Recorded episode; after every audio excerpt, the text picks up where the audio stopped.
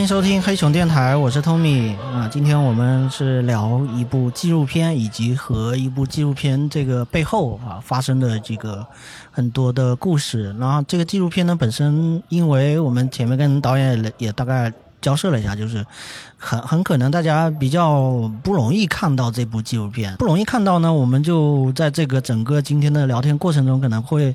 呃，不是那么的频繁的提到里面的太多细节，可能更多就是说由这个纪录片本身来引发的各种的我们想要去探讨的一些话题来进行我们今天的主题。其实今天除了我也都是第一次上播客，第一次上节目，也不仅仅是第一次上黑熊，也是第一次上播客，应该是这样啊。然后我们就还是每个人自我介绍一下，呃，跟大家打个招呼吧。然后谁先来？啊，后导演先来。啊，大家好。妈呀，绷不住了，真是绷不住了。我是广场上的舞蹈的导演康世伟。导演，你平时就这么说话吗？我感觉我要不行了，你知道？这几盘花生米啊，那是的，这是对，故意的哈，故意的，给大家开个玩笑啊，就是说，康是伟康导，嗯，对我姓康啊，健康的康，世界的世，伟大的伟啊，我是纪录片导演，也是文学博士。那么这次探讨的一个呃一部纪录片，就是我的。我在七年前拍摄的一部片子叫做《广场上的舞蹈》，老片子了，而且本来就是本来有可能没有导演亲自 来聊我们这期话题的，因为我真的就是真的试探了一下。啊，我真的是呃，我们本来可能就今天我们仨来来来聊的，今天是试探了一下，哎，导演说亲自来，我说那太太好了，这个这个我们可以更聊出更多的东西。嗯，没有，我这个这个必须亲自来呀！这我所有怕我们聊歪了，妈呀！嗯，好，哎，来，那啊，很高兴，很高兴参加这个小小的论坛吧。嗯，啊，我是一个小众艺术闽南语弹词的一个演员，叫晶晶姐姐。对，闽南语弹词，弹是这个弹弹钢琴的弹，对，嗯，词语的词，词语的词，弹词是南方曲艺的一个大类。嗯，所以我想做一个创新，叫对，以后有机会应该是这个专门单聊啊。就是平时因为已经认识很久了，就相对这个今天几个人，这个这个晶晶姐姐，我是是更熟一点啊。但是就是一直没找到机会来一块聊，今天反正刚好就碰上了。对，有机会在我们聊咱单聊这个谈词话题。对对对。啊，同时我也是一个专注于童声。声乐教育的，嗯，基层声乐老师啊，声乐老师啊，啊，很高兴参加这个。我们今天就是跟这个我们要聊的这期的这个，包括这个纪录片是强关联啊，我就是只负责把大家召集起来，对，啊，啊，很高兴。来下一位，嗯，大家好，我是应该算是年龄比较小的吧，这里面我还在读大学，大学本科，我的本专业是人类学，大家可以叫我小喜就好。然后呢，我今天来这个也是一个非常意外的一个场景，因为我自己，对对对对对，就是在因为我自己在厦门的各种独立艺术的放映空间经常混圈儿，然后认识了一些朋友。今天也是朋友的朋友的朋友就推荐过来了，然后就也是谦虚了，其实也自己组组织放映了很多场的这个这种这种活动啊。对对对，就是我在学校里面，在学校里面办一些放映，然后办一些读书会，然后也经常做一些社会上。的行动吧，对，但都是比较小众的。然后除了学习之外，我可能还会做一些厦门的，呃，不是非就是非正式公益的一些项目，嗯，这样。那我们还是首先从这个纪录片本身开始吧，因为我们本身有点像今天这场聊天，有点像是那那一次放映活动的一场映后，但是因为映后环节。啊，只有这个导演自己接受了一些的这个访问嘛，相当于就是聊了几句，但是没有观众提问环节，所以以至于我们把我们作为我们仨作为观众，就是变成说我们把自己的这个疑问和这个想要探讨的东西都给憋到现在了，终于啊，刚好见到导演能够一块去聊。那这个片子本身也，嗯，稍微介绍一下吧，这个可能会让。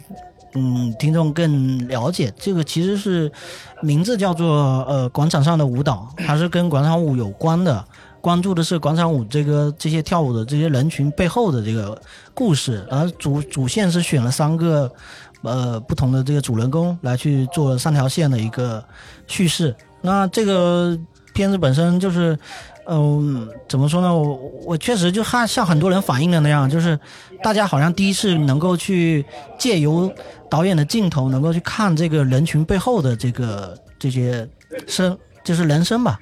嗯，这个确实是让很多人重新去，嗯，被理解这个这个曾经被污名化的这个广场舞，因为大家应该在很长一段时间提到广场舞都是。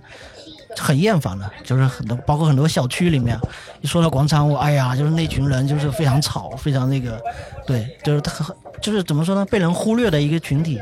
那我们先请导演来，嗯，说说看这个，当时为什么有有这个想法要拍这个人群？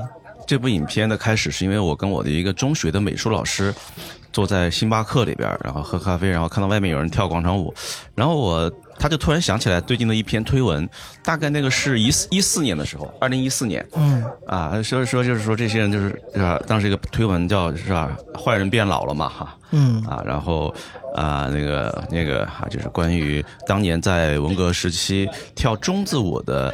啊，这个啊，那批年轻人，那个时候他们才十多岁。五十年之后啊，二零一四年、一五年，他们已经都差不多就六十多岁了啊，六六七十岁了，他们还在广场上跳舞。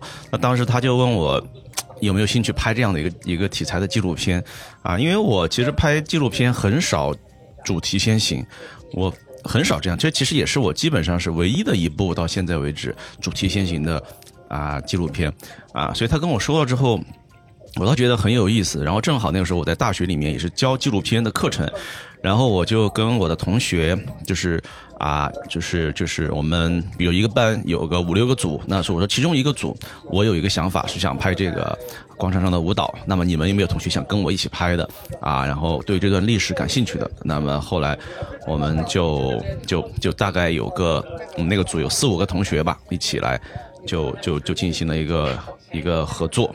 等于说是因为朋友的一句话嘛，然后有这么一个想法，包括对对对自己家里面的一个经历嘛，然后想要去拍，因为你导演就是也是成都人嘛，等于说你是在一个家乡那边选择了一个广场舞，但是并不是你自己最熟悉的场地是吗？就是它是一个特别被挑选出来的，也不算是被挑选，是因为那个。主要的拍摄那个场地是在离我们学校比较近的一个地方。哦哦。啊，然后是在一个县城里边，还不是在大城市里边，是一个县城里边是嗯。啊，然后那个那个那个县城是被称为四川的一个长寿之乡。长寿之乡呢，就是人都很长寿啊。那我想这个，而且广场上不乏有八九十岁的这种嗯老同志在跳舞，嗯啊，然后反正广场上的各种现象都有，非常的有意思。我能看到，因为有一个航拍镜头嘛，大家都能看到整个广场是什么样。那那个很像是一个社会主义新新，哎哎哎，很像一个新村，你知道吗？对对对对，很像社会主义新村。对对对，就会有那样子规模的一个一个广场嘛。而且就是其实还有呃。呃，当然，对于我来说，我知道的就是说，他因为最后选择是三个人，但也这里面其实也有很多人是一开始跟拍，但后面没有继续。当时我们采访了有十多二十个，就是说十多个，嗯，对，十多二十个这样采访，那么就是采访加跟拍的啊，都有这么多，就是说前期的拍了很多人。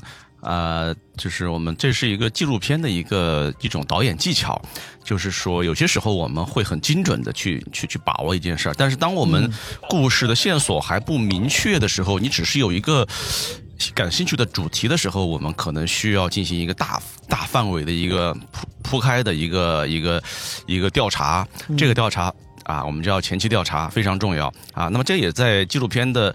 呃，制作的四个阶段里面，属于第一个阶段，我们叫它 investigation 啊，调查阶段。哦啊，这个就需要需要到标英文的地步了，我要说明这个问题。我这是可以，我得就是吧，是吧？装一下，专业，那逼不能丢。专业，专业，嗯，专业，啊。先从田野开始嘛，就因为在我们学科里面，里面也有一个这样的概念，叫人类学田野。可能就是说，你要先跟你的被拍摄者或者。研究的对象 建立一个关系吧。就是我觉得康导这部电影让我觉得，或者他每一部纪录片让我觉得最震撼的地方，就是他都能跟被拍摄的人成为很好的朋友。这个会让我觉得，是很多很多目前做社会调查的学者，还有很多人员吧，很欠缺的一种能力。这个是不是做纪录片导演一个必备的一个技能？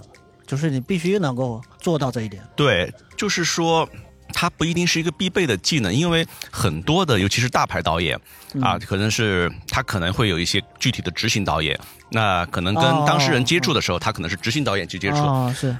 但对于我们这样的这种啊，就是身兼数职的，对，独立 独立影人嘛，哈，独立独立独立制作人来说，嗯。那实际上，自己去去去亲身去做一件事情非常重要。那这这部影片实际上也是它的特殊性，不仅就是说在影片啊，就是它的制作也有它的特殊性，是在于整个影片从前期调查、前期拍摄、后期剪辑、嗯。调色、翻译，嗯到最后参加提案。到最后，我们把这个影片最后在加拿大上映，上映之后，包括跟所有的合同，所有的包括加拿大这个帝国银行，最后我们还会有一些就是费用上的往来，然后包括我开收据、交税，全一全套全是我一个人做的。哇哦，要说这么细吗？真不容易。这个是独立纪录片导入门指南，可以当聊一期。所以看到说他是独立 电影人，我们音乐界也有一个叫独立音乐人，像我们在民间自己搞创作、自己搞工作室的，这都属于独立音乐人。也是要包办所有，我我这也算是独立播客了啊，都非常独立，都很独立，没有没有机构撑腰的代价就是你要自己干所有的事情，对，一个人要要嗯担充担一个团队吧，因为因为这个片子是涉及到广场舞嘛，然后刚好今天就是约你们两位，其实也是就是对于这一个广场舞，你们在看之前跟之后有没有什么特别明显的一个感受，或者说？对广场舞的理解是有是有新的变化吗？嗯，广场舞就是中字舞的后来，我我以我以前也这么。也这你就是也是这么认为的，对，就康导把这事给说出来了，非常爽。看电影 看电影的时候有这种感觉，非常爽。还有一点就是深深的共鸣，本来是映后环节很想提问的，就是这个所谓的知青的孩子。我在朋友圈也是这么说的，我说导演是知青的孩子，我也是知青的孩子。他说到了知青孩子的一个痛点，以及我们父母的一个痛点，这是我非常想说的一个话题。就当时映后也想也想这么说。现在疫情三年，我觉得全民都在反思，我们这个民族有。痛点，嗯，然后到我们个人来讲，我们每个家庭也有痛点。痛点从哪里来？我觉得就是从这个阿姨她的自述，这个阿姨她在反思她自己，就是这个纪录片里面其中一个主人公尹阿姨，对对对，她在反思她当时的那种。碰到人生打击的那个痛点，我觉得是我们整个民族的痛点，而且是这三年经过疫情，全民都在反思的。呃，我们这个上来就要来来这个，先从敏感的开始聊起嘛。我以为本来是要放到最后。OK OK，我先回到广场舞，回到广场舞，因为我自己是零零后。啊，其实对于广场舞这个事情，确实我一开始一开始对广场舞的印象就是很刻板的。比如说，在我中考的时候，哇。楼底下呢，十一点了还在跳，然后我在我在写作业，他在放广场舞，造成直接影响的，直接杀伤了，应该是。哎，对对对，很多很多都是这样啊，小区。对对，但是这个片子它会让我觉得非常不一样。首先是它真的是让我觉得广场舞它并不只是广场舞，最重要的是跳广场舞的那些人，他让我看到了很多。就是就是我在看这个片子之前，我对广场舞一点兴趣都没有。但是看了之后，我会觉得我也想去跳一下广场舞，就是会有一种行动的力量驱使着你去认识这些真正的、活生生的，就产生了好奇。哎，对，嗯，或者是让你觉得，对我的感觉也是这样的。因为我之前会觉得说，他们就是一个面目非常模糊的一群人，可能也是我自己的父母辈。就是那一波都是差不多的，就八零后的父母，八八九十九十年代九十年代的父母，然后他们每天去跳这个广场舞，大家会觉得他们这个。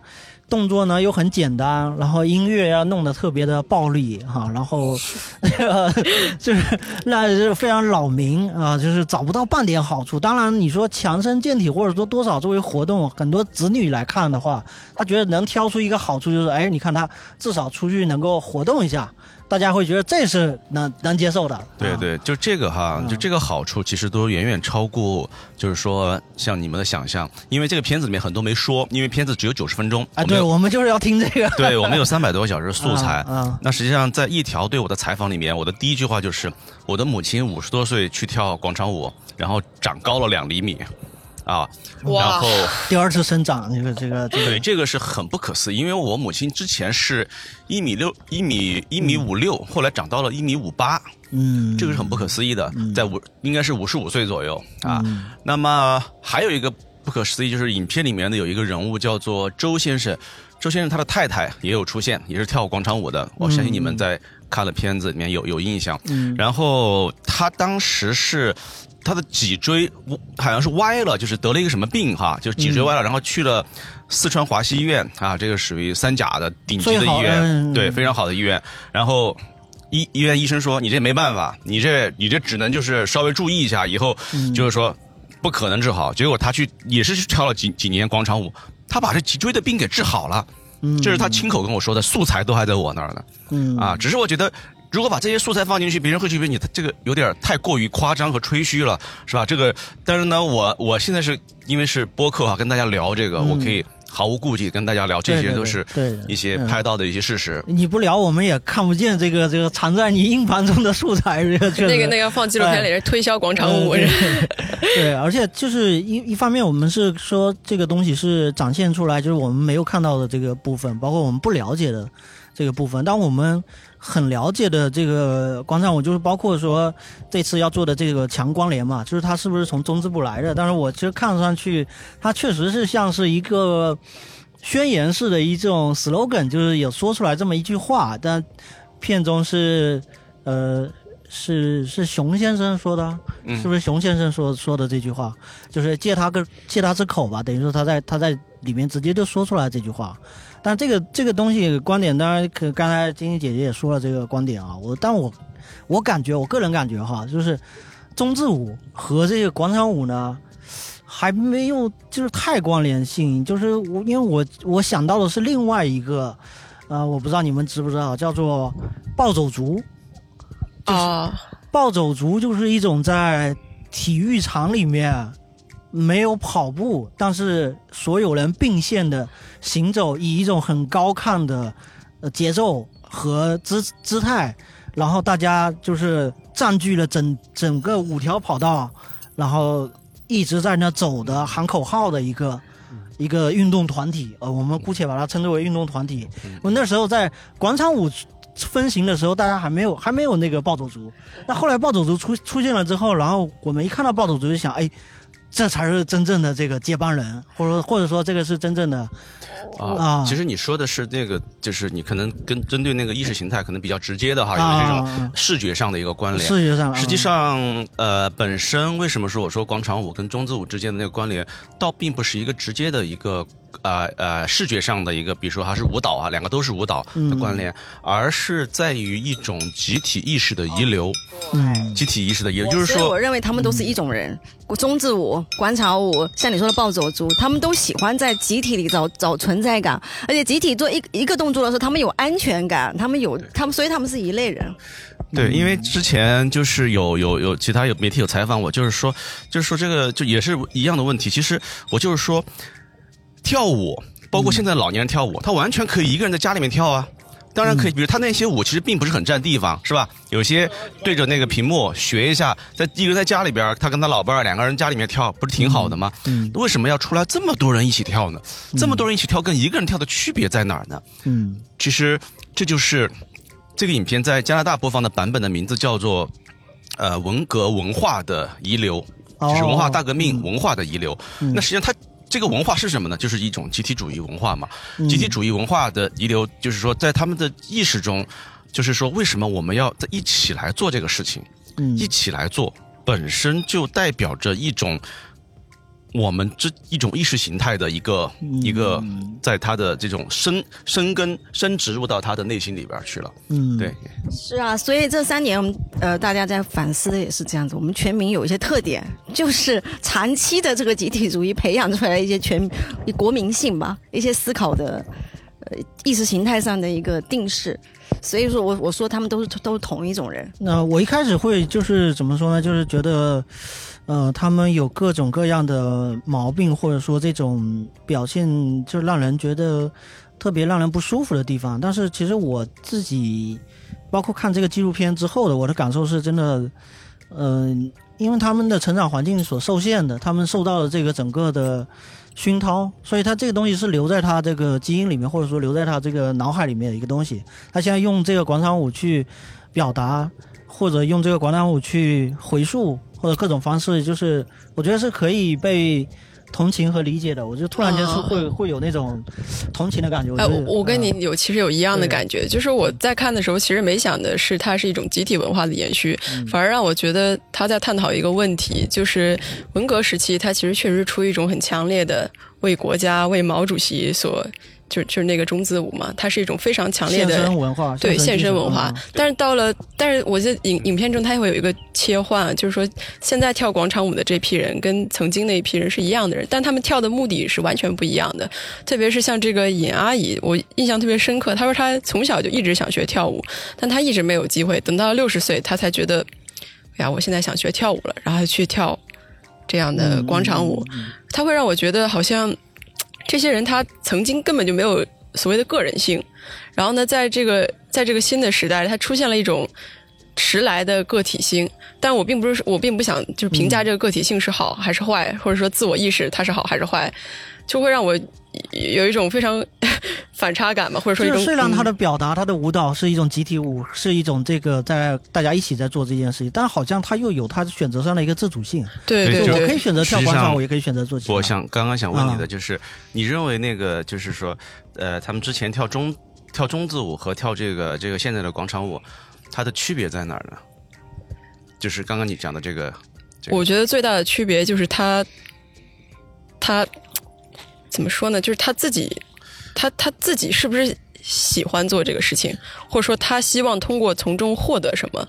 对，其实这里面有个这个问题，就是当年跳中字舞的人，首先不一定是所有的人都想去跳，他首先他是一个政治任务，他到了一定的时间会打铃，呃，会有有铃响铃之后会一起跳，当然也有。就是这里面，我相信也有主动的，有想想跳的，也有不想跳。但是不管你想不想跳，都被裹在里面，都得跳。也就是说，这就是一个像说的，这是为别人而跳啊。当然是为自己而跳的人非常的少。那到现在的这个广场舞，实际上不管你是为了自己的身体健康，还是为了什么，你是完全为了自己。而为什么你如果是为了自己的话，你为什么不可以在家里边跳呢？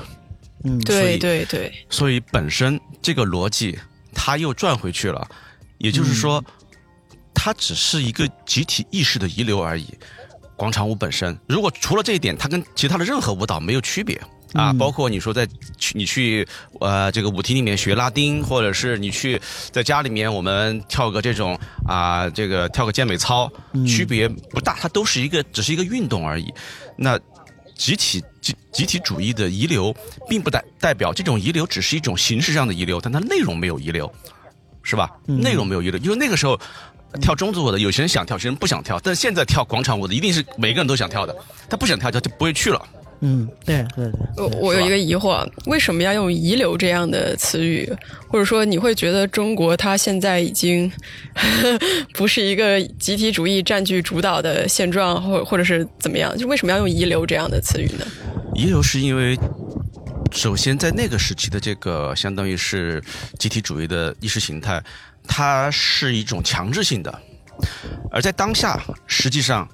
嗯，当然也有集体主义，但是因为我们改革开放之后啊，我们很多个人主义的呀，哈，西方自由主义的这种思潮也进入到我们的每个个体的生活的血液中，那也是每个人其实都是一个混合的人了，混合的人了，那可能每个人的偏向有各有不同啊，每个人的偏向各有不同。比如今天我们坐在这儿，咱们在聊聊天的，咱们各位诸位，那我相信是。就是说，可能是就是集体主义的遗留是偏少一点的啊。那那可能有些人集体主义的遗留，对 对，集体主义的遗留处处都存在，有的时候是不知不觉的渗透，不自知的。所以他们年轻一辈会觉得说：难道我们是吗？我们不是新兴人类吗？我们有吗？其实有的，嗯，对，无处不在。刚刚他说林呃，刚刚那个康导说林一响，大家都做同一个事情，我就想到了课间操。课间操铃一响，大家全部要做同样的这些，所以集体主义处处都存在，个体主义太稀缺了。刚刚他说那个阿姨说，我从小就想梦想，这就是个个人主义，这个闪光点非常可贵。但他的集体主义的遗留太多太多，个体的闪光非常可贵，但是还是远远不够的。呃，这个纪录片也就是还涉及到就是这个人群嘛。首先，这个人群本身他可以不跳舞，他也可以去做其他的。但是其实因为有跳舞这件事情，有广场舞这件事情吸引了看导去拍，然后我们拍了之后看见了这个目前那个这个大家的一个生态链，或者说大家一个整整体的观感，那给人一种新的一种认知，就是他们其实平常在干嘛？这个是会引发大家的一个持续的一个思考。个体叙事嘛。对，就是他们。呃，也许有的是不再跳舞，对他可以选择各种各样的，因为他们很多都是退休了，基本上是退休人群了吧，就等于说是。应该是说，中国这个呃未来十年的一个关心的一个主流话题就是老龄化嘛，就是他们岁数大，然后他们在忙什么？他们每天就是现在所谓的很多的叙事也在说，为什么呃抖音的下沉市场和拼多多下沉市场，以及一些药一些这个假冒伪劣商品的一些重灾区，为什么频繁的出现在这一群人身上？那这群人身上手里面是不是有一些还是还算不错的一些退休金？然后他们的消费能力、购买能力是不是摆在那边？然后他们能做的一些事情，但是因为城市化以及各种方面，又让他们的子女又远离他们。对对，你你刚刚说的有一点很有意思，就是我们在拍的时候，其中是有一个主人公，就是一个一个老太太，当时我们的。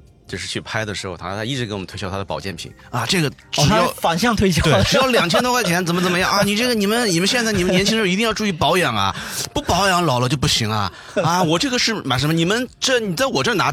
只要一千八啊！我跟你说，还有一套话术的这个。对对，所以你刚刚说那个就是很有意思，就是呃，基本上我们现在听，就是这个影片是关于就是老年问题、老年话题。基本上我们平时听到的老年话题，在这个影片里面基本上都有涉及。对对对对对对啊！虽然看着是广场舞，但是是背后有还有好多东西。对，这个影片不叫广场舞，它叫广场上的舞蹈。对，一定要就是注意严谨严谨啊！而且包括其实里面的主人公，这个像呃是周周先生，周先生对他是不跳广场舞的，呃他是不跳，他是搞倒立的那个是吧？对，搞倒立的这个确实是这个一看在广场舞里面绝对是显得这个出类拔萃，对吧？对。但是而且像他这样的人物，因为我看一看到他这个人物，而且你拍的这个构图也非常的这个考究嘛，就刚好他这么一个人处在一个视觉中心，然后后面是大家做一样动作，但是他做不一样，他这个非常的个性化。而且这种个性化，说实在话，就是我自己不多的观察广场舞以及广场上的人群的经验来看，这种人好多好多。嗯，就是他们会有甚至一套自己自圆其说的一套健身观念，就是他可以觉得说，这我就是用这一套观念，比如说治好了我什么什么疾病，但是他有可能是有的是倒立，还有倒是走路的。还有这个使用各种各各样的器械，或者非正当的使用各种各样健身器械的，有好多人。我曾经开玩笑说，这个一个公园看过去有好几个 好多大爷，其实他们都有自己一套这个这个 武功，相当于是。那每一个人都有这种这种特点，就是会让人想到这个，他们真的是在大家没有在关注的这个。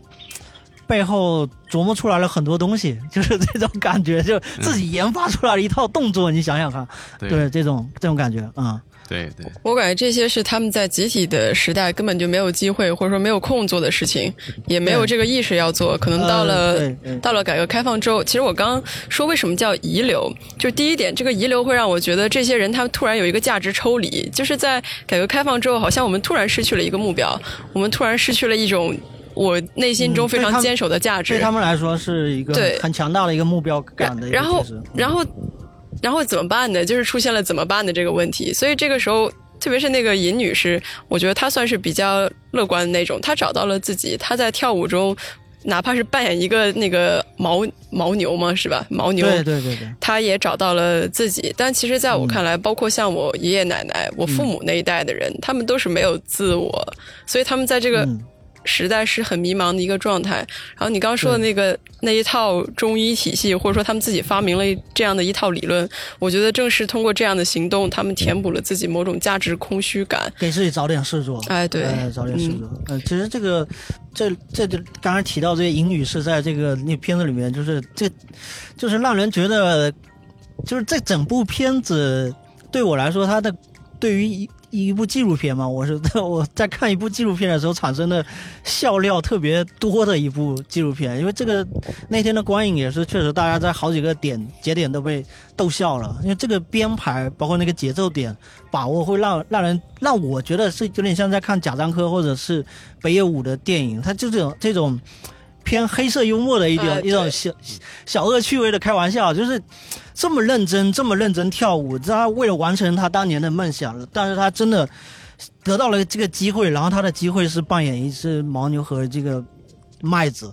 然后就 这真的是让人觉得，这个会不会有点剧透啊？啊，当然这个其实就是您刚刚说到一个，其实一个剪辑的这个，因为影片是我自己剪的啊。然后你刚刚就是说对了，就是这个北野武的那种感觉哈，包括黑色幽默啊什么的。其实前面观众一直不知道他在那儿啊弓着腰，然后前面还站一个人，两个人这样走来走去，不知道在干嘛哈。对他练的是哪一个动作？对，大家都不知道练哪个动作。然后到最最后，直到那个场上的时候，然后看是牦牛，很多很多观众开始笑了。还然后当他那个。呃，那个独白出来的时候，那就开始就是那个了。而且这个幽默方式，我相信是全世界通行的。我相信海外观众听 看到这一幕也是就觉得觉得很逗，因为这个有点。只是说，就是说它是纪录片呢，就是这个这种编排上，也就是确实突然产生很很有这种影像故事片的这个叙事的这种效料。对这种剪辑的手法，我们叫做就是纪录片的 cinematic，就是电影化程度啊，电影化程度，它是评价一部影片的专业 了，专业了，这都是这个，这真的是专业人拿本子记，记笔记啊，对对对，拿本子。这个相关专业的真的是好好上一课啊。对，这是评价一个就是观察式纪录片它的一种就是。我们说它传播性、可看性的非常重要的一个指标。嗯，那正好呢，这一块儿就是我我个人认为，就是电影化程度对于我来的影片来讲是非常重要的。所以当时在剪辑的时候，因为剪了很长时间，因为它非常的复杂的素材，三个人物怎么去构建一个这样的有具有这种电影化的一个一个视听效果，还是花了蛮长时间的。嗯，那这里面其实也。呃，我观察到，其实里面他呃，另外一位先生是熊先生，他是照顾这个残残照者吧？对，呃，就是他等于说家里面这个老父亲，他要一直要照顾，然后他的生活的唯一的一个出口就是去跳去跳舞。但是呢，就是虽然这个名字叫广场上的，呃，这这也说对了啊，广场上的舞蹈并不是广场舞啊，并不全是广场舞，这里面就涉及到他跳了这个。类似像汤戈、拉丁和这个伦巴这种，就是这种在我的记忆当中，原来是一种交谊舞的一种存在，在八十年代、九十年代这种舞厅里面，但他跳这个舞就有明显的一种，嗯，我可以说是性暗示吗？或者是一种呃明示，或者就是这种舞它明显区别于广场舞，就是你们有注意，就是这这个东西它确实是，但它也叫广场舞，就是说它在广场上的舞蹈。啊，就是对广场上发生的舞蹈啊，包括就他他都他都是这样教，因为因为可能我们认为的广场舞就是那种啊动作非常统一画齐的那种集体舞集体舞哈。那现在其实广场舞的发展哈，实际上已经超出了我们的一个想象。现在就是广场舞就各种就包括啊，还有哈独独舞也有，就是不同的舞种，就是这一个舞种它可能会在一个区域里面，它这就是它的区域，然后他们自己自由的又组合在那边去了。对，但是因为是一个大平台，大家都能相互看见，可能还能相互的串流，或或者说相互认识一下，就是他可以 找到属于他自己特点的舞蹈，他还能还能找一找，对可能这个不适合他，他可以找另外一个，这个特别有意思。而且因为我自己的父母辈就是曾经在这个那个九十年代就是在舞厅里面跳舞的这种人群，像我像我母亲就是后后续她就不跳了，因为这个。被污名化的太严重了，就是当时九十年代一个国企的一个员工吧，然后等于说你你另一半去跳这个舞交，我们那时候叫交谊舞，然后你你的老公就是一个在单位就是一个非常呃非常敏感的一个一个一个角色，那甚至在家里面就会说，哎呀去又去跳舞了，那你要么就俩都去，俩都去那也会换舞伴，对不对？然后他会轮着换。然后也会产生各种闲言闲语，这个在很多，比如说不去跳舞厅的人的这个嘴里头就会传来传去，所以以至于后面我就发现，哎，这个慢慢的这个城市就没人在跳这个舞了，慢慢的大家都不跳了，就是感觉是不是有一种舞厅的污名化吗？污名化就是就是啊，一开始大家都特别时髦啊，一在这个港产片的和这个影响下，大家有一个 disco ball，然后这个舞厅，然后大家去里面就跳舞。我因为我从小也被带到那种舞厅嘛，这个一当时应该算是成人场所啊，就是带进去看一下这个就是这这个舞厅长啥样。当时就觉得灯红酒绿啊，这个 这个画面啊就在，而且当那个时候确实不会出现在广场上。绝对是在一个舞厅里面，而且需要那个灯。那不如我这么理解啊，就是您刚那段话会让我想到，好像在这个房间里面，它就是一个比较私人的东西，它是一个比较嗯。可能更跟您相说相关的，就跟跟性更相关一点，跟交际、跟酒、跟那些你一切能想到的时髦文化从港台那边传过来那种很很很烟灯红酒绿的东西联系在一起。但广场突然就会让我想到一个叫就是公共空间啊，它有点像哦，你就是刚刚不是讲这个集体集体意识的遗留吗？就是像这个公共空间，这个广场上的这个舞蹈，它是在一个公共空间中发生的。这个公共空间它其实。但是它其实又不是完全是公共的，在这个公共空间里面，每个人都找到自己的角落，但实际上就会给我一种非常非常抽象的感觉，就是好像我们是在完成一件集体的事情，但其实每个人都在这个集体的事情在完成自己的事情，有有一种这样的感觉。而且他的跳的舞虽然是，就我原来说这个是一个挺偏偏偏向一个小厅的这种舞蹈，他就被放到了广场舞的广场上来。持续的进行，但他依旧居然依旧是成立的，也就是这个熊先生也在里面是在在里面有真的起着起了这个效果，也是真的是在在找另另一半这种，就是这个东西是居然是怎么说呢？就刚才说这个公众嘛，就是一个公共空间嘛，大家在广场上面，大家在众目睽睽下，然后依旧是可以做这个事情，这个让我觉得也也挺也挺那个，嗯。对对，这个其实就是说，你如果到一个私密的空间，反而显得这个是好像不那么应该见光哈，或者有一显得有点遮遮掩掩啊。对对对，就是欲盖弥彰嘛。欲盖弥彰。但是你把它放到这公共空间，实际上，哎，我这正就是我这正大光明的来跳这舞了啊，大家都看着呢。对，那你这脑子里想啥，别人管不着，是吧？但是我这。至少我的外表显得很很很很正儿八经的嘛，嗯是吧？那你们对于这个舞种本身会有这个理解吗？因为我确实会觉得，相相比于广场舞这种集体舞，像拉丁这一类的舞蹈还是比较多的身体接触的，这个是很明显的啊。那肯定啊，这个哎，里面好像有个环节，说是跳舞的人里面离婚率高，是不是？好像有有啊，跳着跳着就把跳着跳着跳着跳着就把婚离了，这确确实会有来电的感觉，一定会有的。嗯，而而而且那个呃，广场上的舞蹈是有两种嘛，一个一种就是说你说的舞推舞厅舞，还有一种就是拉丁舞。后来那个是熊先生嘛，去参加比赛的那个，那个那个其实就是拉丁舞了。参加比赛只有拉丁舞才有比赛的，舞厅舞是没有比赛的。舞厅舞就是一种呃纯纯纯纯粹的交易，统称叫拉丁舞嘛，像什么恰恰、伦巴啊，对对对，舞厅里面也叫什么拉丁呃什么伦巴恰恰，只是。音乐也是完全不同的，嗯，是有拉丁舞的音乐和舞厅舞的音乐，嗯，舞音乐上也是完全不同的，不同的，嗯，两种音乐。这个导演有观察到，就是这个这个人群是，就是其中这个细分的这个舞种，这个人群和这个整个大家跳广场舞这个人群是会有需就不同吗？他们的需求本身会不同吗？呃。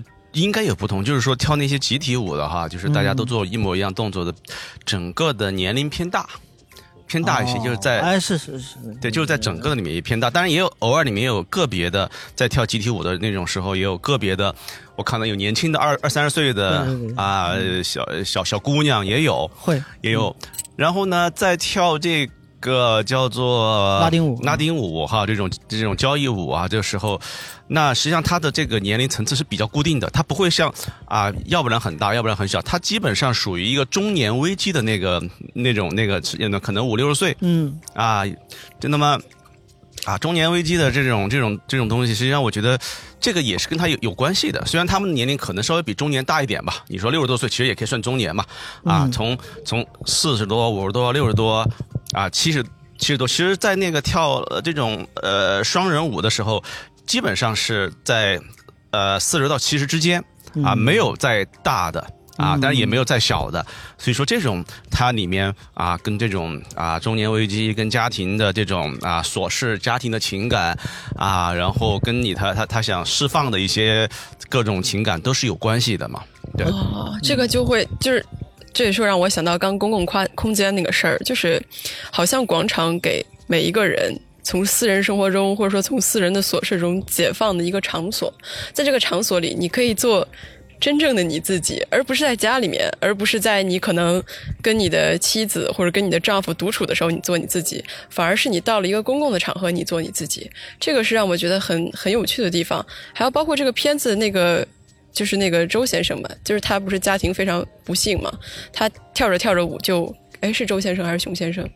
呃，熊先生。啊，抱歉，是熊先生，他跳着跳着就离婚了，就是会给我有一种，可能在曾经那个时代，每一个人都不是按照自己的意愿去生活的，然后反倒是到了这个公共空间，到了这个广场舞上。哇，我好像重新找到了我自己一样。来，我来给零零后解释一下，我父母辈当时流行一个词叫做“自由恋爱”，这是一个专有名词，也就是自由恋恋爱以外都是。这叫配配，这叫嗯相亲，呃也是也相亲的形式，或者说只配，或者说这个哎也不是哎这个词，反正就是搭配的，就是搭就是搭伙过日子，有很多错配的形形形态发生，在那种的时代啊，嗯，所以当时自由恋爱四个字是一个很很金贵的一个词，在我父母辈那个时候说起来，他跟别人说起我跟。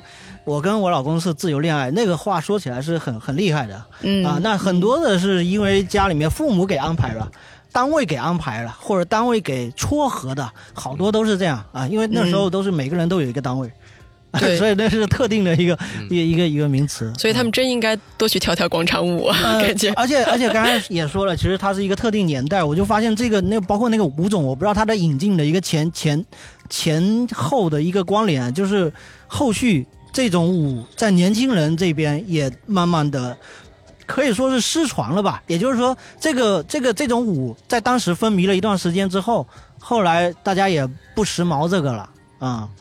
呃，拉丁舞吗？还是呃，就以拉迪厅舞？对，因为当时拉丁相当于是做到很多人都会跳这种这种概念，嗯。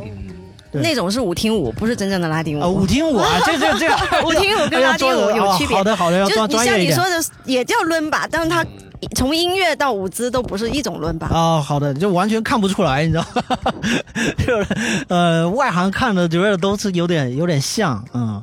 就其实刚刚说到一个广场上有很多不同的舞种，其实我觉得这挺常见的一个现象。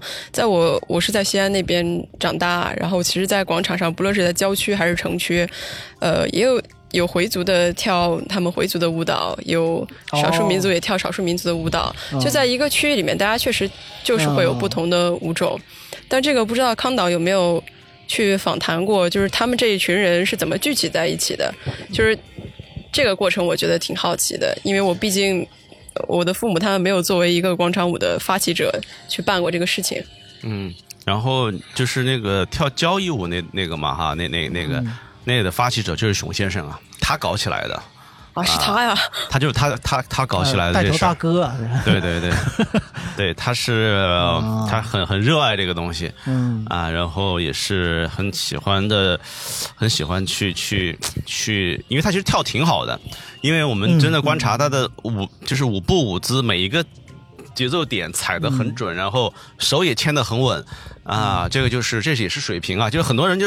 比如你这样一来牵牵不到，很多人就是但是牵手舞嘛，我们叫啊，我们四川我们一句话叫牵手舞，啊，就突出牵手这两字儿啊，牵手舞啊，你要一牵，有时候你背着牵的时候，你手在后面，你眼睛又看不到，你就牵不到。但是你要熟练了，你背后可以牵到，啊，那这个其实就是他就跳挺好的，那这个也是很需要考考考技术和啊，那这个过程中实际上。跳这种舞哈，它能够让你忘却很多东西，尤其是感情上的东西，忘却很多东西，因为。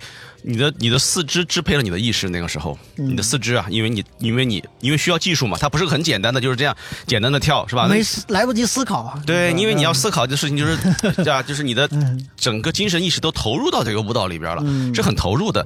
那有一些可能更呃动作简单的广场舞，可能还没那么投入，是吧？那像广播体操那种，但这种舞就很投入啊。再加上这个异性跟异性这样跳还比较啊，还可以选择啊，今儿我跳二十多岁，明儿跳三十多岁的啊，就。这样的一种，那那其实还更有一种主动性能够凸显，而且它的社交社交属性就很明显的是更强的啊，就是对，呃，就是它这种这种舞种嘛，对对对对，所以所以就是说，广场舞它是一个非常有趣的发明，它虽然来源于一段中国人不愿意面对的历史的。啊，那么这段历史遗遗留了一些集体主义的东西，甚至它不一定被当下的很多中国人所接受，但是它创造了一些奇迹，也创造了很多非常正面的。啊的一些一些一些结果，就比如说我说过，我我妈长高了两厘米，包括那些老人把自己的腰椎都把它跳好了，这种情况，包治百病。对，就因为他，因为其实我有时候想，你人真的要坚持每天做一个运动。嗯啊，可能做这个运动，做那个运动，可能都会有对对都对身体都会有好处，是吧？只是如果不做这运动，我相信其实很多西方的老年人都在家里每天看电视，那越长越胖，那各种什么三高也就来了。但正因为有这个集体意识，你看到，哎，老张也去跳了，哎，老李也跳了，那我不跳，感觉我有点不合群了，是吧？那我也去跳吧，那一跳一跳，把身体还跳好了，这其实对中国来说是个福，是个福利啊，是个福祉啊，好事儿啊，啊！我也觉得，就是最后这个片子，其实我刚之所以。不太想要用呃像遗留这样的词语，我会觉得它其实是真的是我们这个时代每个人需要的东西，它并不是一个。别人告诉你，给你施加了这样的意识形态，它留存下来的。而现在每一个人他都需要一种集体归属感，他需要跟别人一起做事情。这个我在，因为我现在在读书嘛，这个我在学校里面体会的特别明显。当你在同一个班里面，你一个你一个班有二十个人，但是大家都不认识，那种感觉其实非常非常的不舒服吧？就是你跟人跟人之间没有连接。所以在我看来，好像像广场舞这样的广场这个空间，还真是蛮重要的。其实刚刚你有两个概念混淆了。一个是集体主义，一个是集体感。你说的是集体感，实际上集体感在全世界来说，无论是西方、东方，任何一个国家、任何一个社会，它都是需要一种集体感来做某一些事儿的啊。因为我们如果要做某一件事儿，要做一个配合的话，或者说我们需要在一个社群里面进行一个生存的话，一定是需要一种集体感。这个是往往来说，集体感是个好事，而集体主义它是一个专有名词。刚刚你说的，嗯，不好意思，专有一些在在某一个特定的时间。历史条件下，嗯，所带来的意识形态的遗留，所以这个跟集体感还不一样。所以说，这个里面有两个是吧？我我这个这个是我发现了一个 非常微妙的概念的一个偏差。哎，我其实也有个好奇，就是说，比如说八零后、那零零后，到到了自己，比如说岁数大了大一点之后，也会去尝试这种一起集体的这种集体舞蹈吗？会，就是这个东西它会一直存续吗？那大家大家怎么看？因为突然想到这个事情啊，这他会是一个这一代人最后的绝唱吗？这个，我觉得吧，我觉得还会延续，嗯，因为我感觉哈，就包括八零后，就是老了之后也也想这个，因为我因为这其实是个老年话题，这个跟中国的一个特定的历史条件还没有什么关系。也就是说，我不知道大家看过一个历呃哲学命题没有？人最大的敌人是什么？自己。不是，时间是吧？哦不，人啊，那我那我换 换一种问法，我这个这个好像问错了，就是人最怕的是什么？就是最最恐惧的是什么？排名第一的，第一是死亡啊，排名第二的是孤独。对，人在什么时候不会孤独？年轻的时候，你一定不，因为你还有你的身体有各种行动力。人最孤独的时候有两段时间，一个是你刚刚出生的时候，一个是你在你的人生最后的时刻。我觉得我小时候非常孤独，因为就是我又是独生子女，是吧？我们那个年代，这又是一个特殊的情况，独生子女。然后小时候也不是经常能够跟啊跟朋友一起玩，那就我经常一个人独处的时间实在是太多了，所以我感觉很孤独。那实际上老年人的问题，并不是说什么，就是说啊什么其他的，老年人最大的问题就是孤独，他的很多的病。啊，生病，老年人生病也是源于孤独，啊，孤独会引起很多问题，比如说癌症，啊，这个就是说，我为什么会会认为它会延续呢？因为人性本身会延续。我们到我们今后的人，八零后、九零后、零零后，他们当他们到七十八十岁的时候，他们同样会孤独。这一点是全世界任何一个社会现在都无法解决的问题。嗯，其实，在社会工作里面，我们在解决。养老问题，现在我们解决这种孤独感用的方法叫社区养老模式。社区养老模式的意思就是在这个社区里面，护工会给你呃老人提供定期的护理，老人也不需要离开自己所在的那个地方，他不用离开自己的社区，同时社工还会。期望去建立老人跟老人之间的联系和陪伴。这是社区内养老，就是他也不要离开，对，特别搬到什么养老社区这种。对，就是会有三种嘛，一种是居家，一种是社区，一种是养老院的养老模式。那也是回应了刚才说，就是要解决这个孤独感的这个问题。嗯，对，还熟悉的环境、熟悉的朋友这些。呃，也不一定是熟悉的朋友吧，反正就是你得在圈子里面。嗯嗯。应该说可以想象，就是老了之后肯定还是需要各种各样的活动。当然，我好奇可能未必会是以这种广场舞的一种 形式。对，就是有一个问题是，这个里面跟中国另外一个就是现状有关，就是说，呃，因为包括东南亚国家也好，欧洲国家也好，还是北美也好，南美也好，他们广泛都有宗教信仰。那么人。在老了之后，因为宗教信仰对他们来说非常重要。你在年轻的时候，你可能意识不到，每天忙于工作，是吧？因为年轻的时候，全世界的人都一样挣钱，到老了就有各有不同了。有如果说有一些，尤其是比如泰国的，他可能会去寺院去进行一个哈修行啊，因为中国也有终南山嘛，是吧？终南山我们知道也是一个隐士聚集的地方，就出家或半出家、出居士啊没有，他就是一个就是隐居，隐居他有他自己的信仰，他有些可能不管各种各样的道教也好怎么样哈，他可能去修行一种东西，那。为什么说人到老了才会想到去要去修行呢？那这个其实中间有一定的刚刚我说的原因，孤独。那孤独其实，在海德格尔的哲学里面，它叫一种虚无。这种虚无其实，他认为人这一生都是伴随着虚无，并不只是老了。但是孤独这个词呢，它比较比较俗，比较世俗啊，谁都可以理解。但实际上，我们现在也是虚无的。它是一个更更泛一点的词儿，但是我们如果说把它说的更广，它就是虚无；但是如果说我们说的具体啊，能够理解，就是就是孤独啊。你这个让我想起来一个概念，就是有一个叫莱恩的心理学家，也不能说心理学家，他是一个很叛逆的左翼心理学家，他写了一本书叫《分裂的自我》，其中提出来一个概念叫做存在性不安，就有点像海德格尔那个虚无的意思。他指的是当就是一个人出生的时候，他经历了一些。呃，心理学意义上或者生物学意义上的创伤，然后他这辈子会伴着这一种存在性的不安感，这种不安感会袭，就是特别是在他老年的时候席卷而来。这种存在性的不安，我个人现在觉得解决它的方法就是寻找一个人生存的特殊性，通过让这个人寻找他的特殊性，并发展他的特殊性，最终能 怎么说呢？缓解这种虚无或者是不安。所以我会觉得，哇，尹女士真的太厉害了，就是那个片子里的尹女士。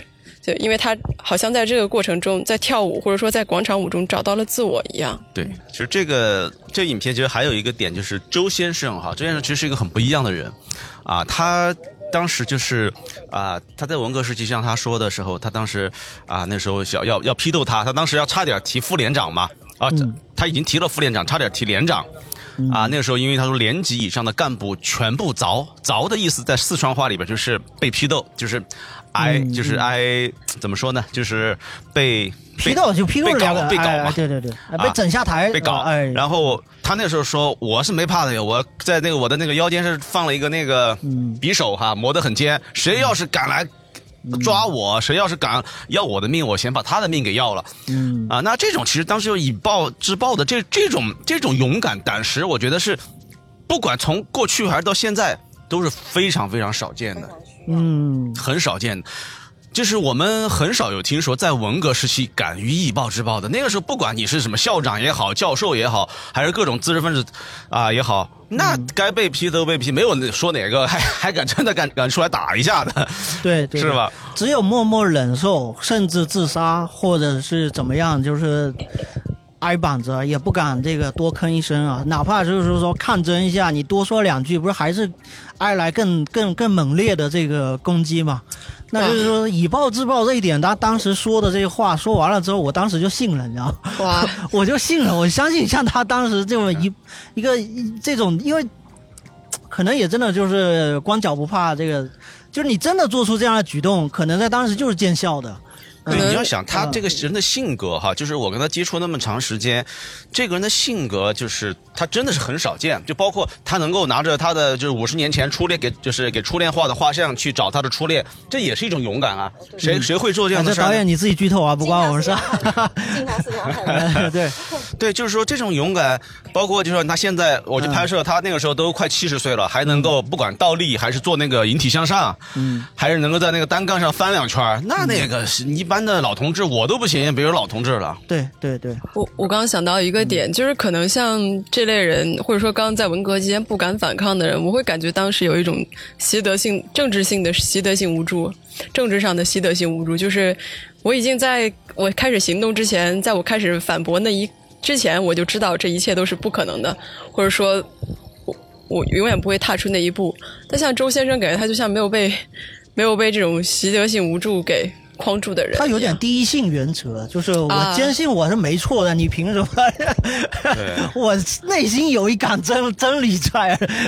这个就是所谓的这是普世价值啊，普世价值，普世，他的价值观很三观很正啊，三观太正了，普世价值都给调出来了。对对对对，他就认为自己没错的，你凭什么这样？这个这种人真的是就是这为什么就非常珍贵啊？真的呀，就是我觉得我跟为什么我喜欢周，就我我为什么会拍周先生？因为他跟我很像。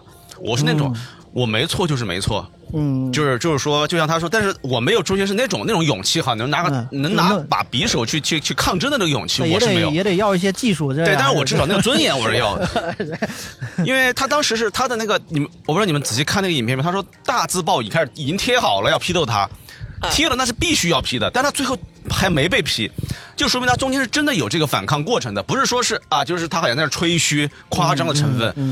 而因为这个，就是说，因为他说了已经贴上了大字报，那这个过程呢，肯定是有一个这种抗争的过程，啊，不管是他的气场把别人逼退了啊，还是是各种魔法也好，还是最后是拿战士的刀啊剑啊那种哈也好，反正是把他们都逼退了。这个是我觉得可能在整个文革中的一个唯一的一个案例被我找到了，我觉得，对对啊啊，所以对对对。当然，你刚好聊到这个人背后，他这就是整个故事的发展，他还去又去找了这个这个初恋嘛。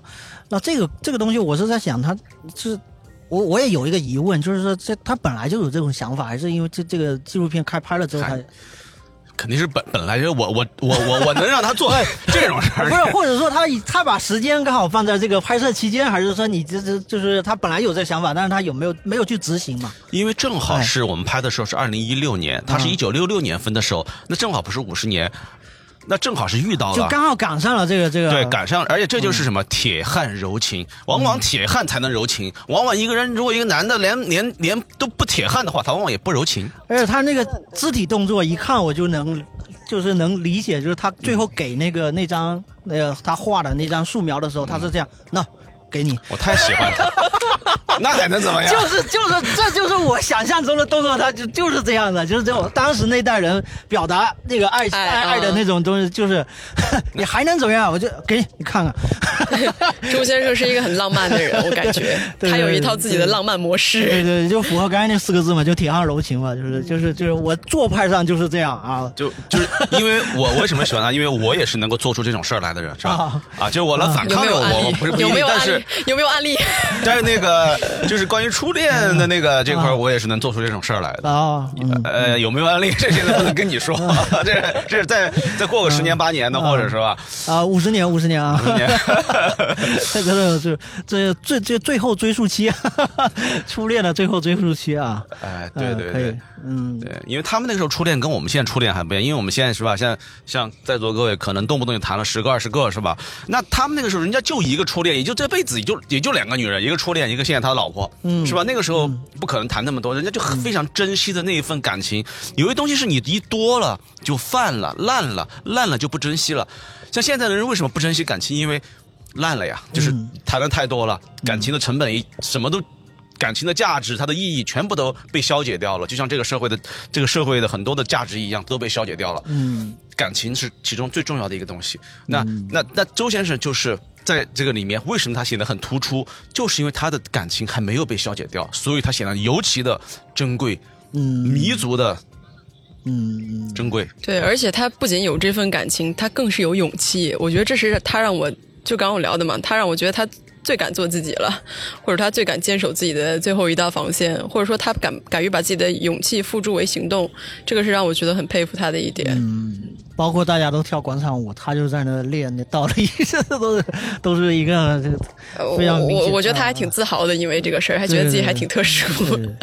他也确实有自己的一套理论嘛。他说乾坤倒倒倒移，对 对对，对 他说完我就信了。乾坤倒挂，按他的话说就是，好任督二脉就打通了。这样的话就是国家就和谐了啊，国家就和谐了。哎，对对对，这还上升了，这他的不仅仅是个体的问题，哎，因为皇帝。下来走访民情了，老百姓的地位提高了，这个国家就和谐了。这是他原话哈。这这这那就是其实说老百姓嘛，也就他在他们的朴素的价值观里面，还有一种非常重要的一个价值观，就是当上面的一种嗯权力下降的时候，当下面的老百姓提高的时候。国家就和谐了，这是他们一种朴素价值观，发现没有？这个不依赖任何的什么，跟政治一点关系都没有。对对，这是一个中国传统的价值观，所以。在这个片子里，他也体现的非常的好。嗯，的该说的都说出来，所以我会觉得，就是好像纪录片导演是不是就是这种能够拍摄到这种素材，是不是一种他他天大的一种幸运？还是说其实有很多的幸运产生，只是你最终把它编排出了一个故事线？但是本身还是拍到了很多东西，就是编排肯定有，就是纪录片肯定有一种主观性在里边，包括你的故事的编排怎么样。但是它，它有很多的，但这个就是讲到专业上了哈。我觉得又又讲专业，可能讲的我怕扯远。但是也就是说，它以现实为参照，它进行一种主观的表现。但是这个故事本身一定是现实中的故事，你不能去编撰一个故事。但是情节本身是游刃有余的。嗯，那其实很有意思的。我刚刚说倒立那个，我想到就是因为我一直关注那个周先生那个朋友圈嘛。他好像前段时间又去那个俄罗斯去去哪个地方？他可能去旅游嘛？哦，我以为倒立倒到了俄罗斯是吧？就就是倒立去了，到那个红场莫斯科红场就倒立。然后不是天安门还有倒立吗？红场我真是。我说这个，我说这是行为艺术啊。我说周先生要把这个行为艺术，这确实要把俄罗斯的政治给整顿一下。这个我说这个周先生，这个在把整个世界的地球都 都都转成蜂窝煤了。我说全世界倒一遍，他是替俄罗斯人民倒立了一下，对对对对对，不得了不得了。他要在终极点，就是去南极倒个立，这个一切世界，它一个灭霸灭霸级的解解决问题。这这也属于中国文化输出吧？乾坤倒立，嗯，哪有不平，哪有战争，我们就有倒立。哇！天呐，从此周先生成为一个政治符号。嗯，其实这也就是涉及到这个问题吧。就是虽然我们聊的天花乱坠啊，里面涉及到很多剧透。就是如果真的听众想要看到这个片子，以未来还有什么机会能看到呢？这也是一个小小问题啊。对对对，我们所以我们今天的聊天，如果说凡是涉及到剧透的，你就嘟的一声。啊，当然了，很有很多听众是这个陆续可能因为这个片子也挺长时间了，其实在很多地区国都都放映过了嘛，其实也有不少人看过啊。但只是说，就是他如果面对更大众的一个观影的一个选择，他的这个未来是怎么样的？嗯，对，其实我倒挺希望在在厦门嘛，因为我现在人在厦门，厦门的一些艺文空间啊，或者一些高校啊，或者咖啡馆啊，能够。放一放，对，能够支持一下这部影片，放一放啊什么的，嗯，挺好。这这也是跟大家征集一下吧，也我觉得就是这种多放一下，然后大家更多的讨论，还是会产生呃新的火花吧。嗯嗯嗯，对对对。然后导演要不要透露一下下一部作品？下一部作品是关于我给我儿子洗澡的一个片子，已经后期已经。快做完了，这两天在做音乐，然后调色已经做完，然后剪辑做初剪做完，精简百分之八十完成，然后还差一个翻译和一个校对啊，然后最近也在跟一些朋友们在征集一些意见啊，然后呃，反正只是征只是征集他们的观影感受而已哈，他们说了我也不会改。何何必呢？这这何苦呢？我我我，这也是康导的行为艺术。只是说有些有些人是朋友，就是这个对对对啊，他他可以看一下。嗯嗯，他可以看一下。嗯，对，呃，名字听上去就不是不是特别。循规蹈矩，这不像一个正经的纪录片啊！这听起来感觉感觉不是特别那个，像私人家庭微调的感觉，家庭微调这个感觉。嗯，反正到时候我们也是看有有机会的话，还是组织放映，然后我们再聊。对，其实 这个是现在一个，就是说，呃，因为可能各位对不一定对纪录片非常的啊了解，实际上私影像是纪录片里面很大一类，很多著名的纪录片导演他们的处女作或者。头几部作品都是私影像，它是一一个类别，就像拍调查式纪录片、政论纪录片，就像环境保护类纪录片一样，他们都是不同的这种啊题材的类别。那私影像它也是这样一个非常重要的类别啊。那呃，这部影片也是就是用我第一次尝试用手机拍摄的。啊，拍了六年的一个啊纪录片，而且前段时间我看到一个报道，尤其是中国说为什么现在中国的私影像越来越多了呢？啊，中国的私影像纪录片越来越多了呢？啊，然后其实后来大家啊就沉默了，说因为在这个时代能够拍的越来越少了，题材限制越来越多哦。哇，今天晶晶姐刚聊了，现在是不是文艺文艺时代的至暗时刻？哇，这最后这句话真是这个 怎么说呢？哥说不出话来。对对对。呃，我觉得如果以后弄那个放映的话，是不是可以弄成好几场？因为康导的前两部《轮回情》《垂死之家》，还有包括这个广场上的舞蹈，我都有看，然后在厦大也有公放过。对，就是我会感觉这三部影片，康导有很强烈的个人风格。你的个人风格，第一个，我我我就是下判断啊，下判断就是第一个就是黑色幽默，就你很喜欢搞一些，不论是鬼畜还是一个反转或者怎么样的一些很幽默的镜头，它会让我觉得很像行为艺术，像影片里的行为艺术。然后第二个呢，就会让我觉得所有的纪录片都是以人为展开的，这个是让我觉得非常非常佩服的点。就因为在我看来，并不是所有的纪录片导演都能把握人的。感觉他没有把人的质感体现出来。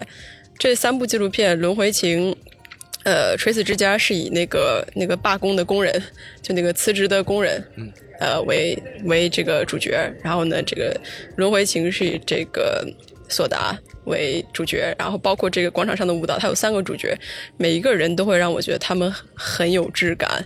所以这是让我觉得我非常喜欢您片子的原因。谢谢谢谢谢谢谢谢你的认可，然后我也觉觉得就是这三部可以放到一起看，嗯，虽然可能时间比较长，是马拉松式那个 放映，对，一般一般来说很少这种，就上次那种一天放两部的情况很少，一般都一天放一部，啊，有兴趣的可以每天来嘛，放三天嘛，嗯，是。呃，其实呃，刚才也有一点没聊到的，就是我补充嘛，因为也是刚想到才，因为这康导是成都人嘛，然后刚才也秀了几句这个家乡话嘛。那其实这个片子里面也有涉及到，就是包括跳舞的那个部分，跳的很多是民族舞或者更偏这个藏藏呃西藏文化的这个这种这种舞蹈，或者偏少数民族的舞蹈。那包括之前也有这个另外一部这个轮回，这个也是。轮回情，轮回情也是藏地文化的这个东西，就是，呃，本身因为是成都那个地方，还是说就那个那个区域是特别的，会更关注这个藏地吗？还是说你更对？对对对，其实成都就是因为离藏区很近嘛，啊，所以说它这个位置哈，因为成这个四川有三个自治。州，其中有两个藏族自治州，一个彝族自治州，两个藏族自治州分别是这个甘孜和阿坝。那我们那部影片影片是在那个甘孜州拍摄的，啊，所以说很近。那也是因为，而且成都这个城市的藏族的氛围也很浓郁，因为有有几条街。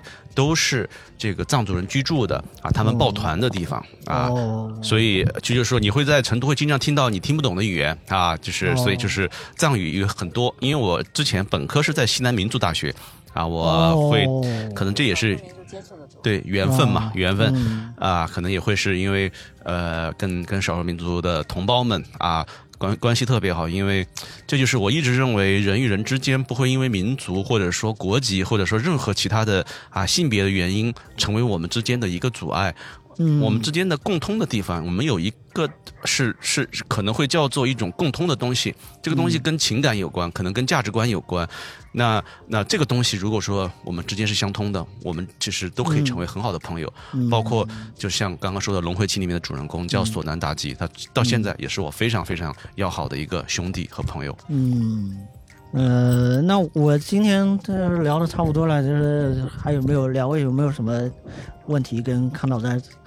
切磋一下的，但是刚刚那个晶晶姐姐有就是在那个中间片花我们没有聊那一段，晶晶姐姐提了一个就是就是集体主义跟集体感的事情，因为确实我年纪比较轻嘛，可能确实经历过，对，没有经历过那个集体主义给你一种强制性的，我一定要跟别人一起做一件事情才能才能做，就这个这个确实是因为我可能刚刚一直没有理解。对，其实我说的集体主义已经渗透在方方面面，你你甚至不知不觉就被感染了。嗯，毕竟受过九年义务教育，到现在依然如此。嗯，对，就集体感本身，它它不是个坏事，甚至它是肯定是一个非常好的事儿。就是包括无论是任何我们要做任何一件事儿，包括我们修个房子，我们砌个砖，我们我们要要要种棵树，啊。大到我们要建立一个啊，建立一个社区，那都需要一种集集体感的参与。如果说我们都非常就这种自由或者自私的话，我们我们的社区是无法形成的，我们还还处于原始社会。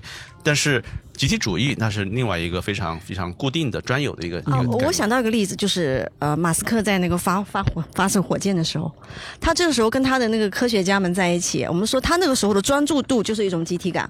我们要集体做一件事情，我们现在要发射火箭了。但是我们那时候，呃，也是讨论个问题，我们是不是在群里讨论？他们的服装各有个性，每个科科学家穿的衣服根本就不像一个科学家，这就叫做没有集体主义。